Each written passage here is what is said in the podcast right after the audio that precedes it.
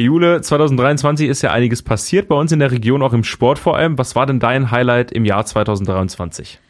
Ja, mein Highlight war auf jeden Fall die Hinrunde der Oberliga. Da waren ja nach vielen Jahren wieder zwei Teams im Fußball der Damen vertreten aus der Region mit Hastenbeck und Tündern und Hastenbeck spielt, so wie es jetzt aussieht, äh, um den Aufstieg mit. Also ist aktuell Zweiter und auch Tündern als Aufsteiger ähm, guckt eher nach oben als nach unten, aktuell Fünfter. Also das ist auf jeden Fall mein Ereignis des Jahres gewesen, dass diese zwei Damenteams sich da in der Oberliga so gut etablieren können, zumindest so wie es jetzt aussieht. Das ähm, fand ich sensationell.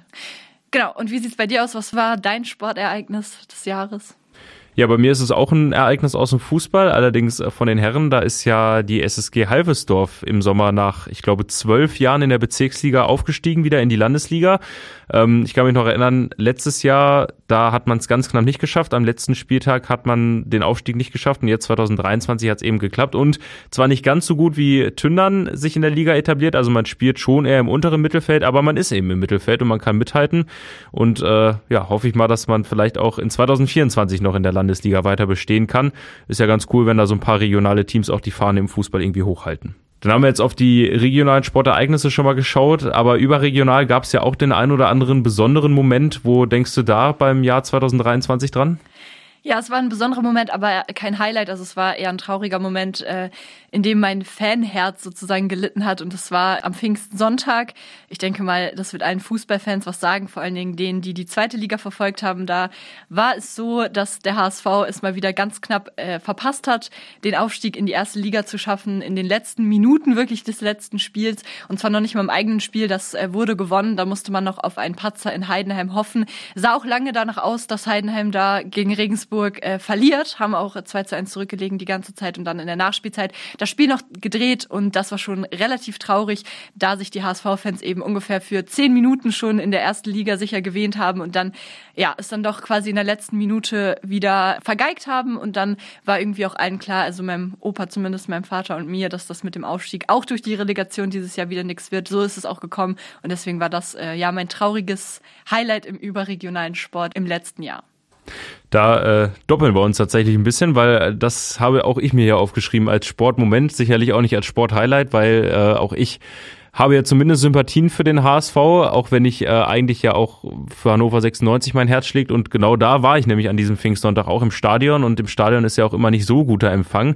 Habe ich dann eben zwischendurch auch aufs Handy geguckt, weil ich ja auch gedacht habe, naja, der HSV kann auch aufsteigen und äh, habe dann natürlich die Daumen gedrückt.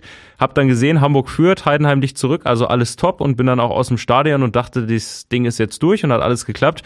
Und habe ich nach dem Spiel aufs Handy geschaut und habe eben gesehen, dass Heidenheim das Spiel doch noch gedreht hat, dass Hamburg in die Relegation muss und ja, was soll ich sagen? Also an dem Nachmittag war ich auch sauer wie lange nicht zumindest. Ja, dann waren unsere Sportereignisse des Jahres ja eher so ein bisschen auf Mannschaften bezogen. Ähm, aber wie sieht's denn aus? Gab es auch eine Sportlerin oder einen Sportler aus der Region, der für dich im letzten Jahr ganz besonders herausgestochen ist? Ja, da habe ich mich nochmal an den Mai letzten Jahres erinnert. Da haben wir zusammen ja auch die Sportlerehrung der Stadt Hameln moderieren dürfen. Und da ist mir ein Sportler in Erinnerung geblieben. Bektur Botpaev ist sein Name, der äh, ja, ist im Judo hier unterwegs und ist auch Dritter geworden im Jahr 2022 bei der Norddeutschen Meisterschaft. Dafür wurde er dann eben letztes Jahr ausgezeichnet. Ähm, aber er hat eben nicht nur großen Spaß und ist auch erfolgreich in seinem Sport, sondern er hat nebenbei sich auch gedacht, Mensch, um mein Training zu verbessern, entwickle ich einfach mal eine eigene App und darüber hat er dann hier bei Radioaktiv auch nochmal so ein bisschen was erzählt, wie er auf die Idee gekommen ist und das fand ich schon echt cool. Jemand so jungen, der quasi Spaß, so viel Spaß an seinem Sport hat, dass er da eine eigene App entwickelt, um irgendwie sein Training noch mehr zu verbessern. Deswegen würde ich sagen, ist er mein Sportler des Jahres 2023 aus der Region. Wie sieht's bei dir aus? Ja, ich habe mir auch da jemanden rausgepickt, der nicht nur sich auf das eigene sportliche Geschehen konzentriert, sondern sich auch für andere einsetzt. Und zwar eine Sportlerin, die nicht direkt aus der Region kommt, aber schon oft in diesem Jahr in unserem Programm zumindest auch stattgefunden hat. Sie kommt aus Hannover, heißt Tina Deken und ist eine Parasportlerin, weil sie seit ungefähr ihrem 16. Lebensjahr äh, kann sie ihr linkes Bein nicht mehr bewegen und ihr rechtes auch kaum noch. Und das hat sie eben nicht äh, von einer beeindruckenden sportlichen Karriere abgehalten. Also sie ist Para-Weltmeisterin im Eisschwimmen und ist auch Triathletin. Und das Besondere dabei ist, dass sie an inklusiven Wettbewerben teilnimmt und eben darauf aufmerksam macht, dass viele Sportwettbewerbe eben absolut nicht inklusiv sind und für Menschen mit Behinderung nicht zugänglich. Und da versucht sie eben die Plattform zu vergrößern, dass die Inklusion im Sport überhaupt erstmal stattfindet. Und das macht sie eben nicht nur, indem sie selber an Wettkämpfen teilnimmt und eben auch sehr erfolgreich ist, sondern sie hält eben auch Vorträge, wie unter anderem auch hier im Weserbergland an einer Schule und ist auch in den Medien, zum Beispiel im NDR Sportclub, aufgetreten, um eben da eine Plattform zu schaffen. Und das finde ich schon cool, wenn man trotz der ganzen Hindernisse, die man auf dem eigenen Weg quasi bewältigen muss, auch noch dafür sorgt, dass andere, denen es eben ähnlich geht, auch gesehen und gehört werden.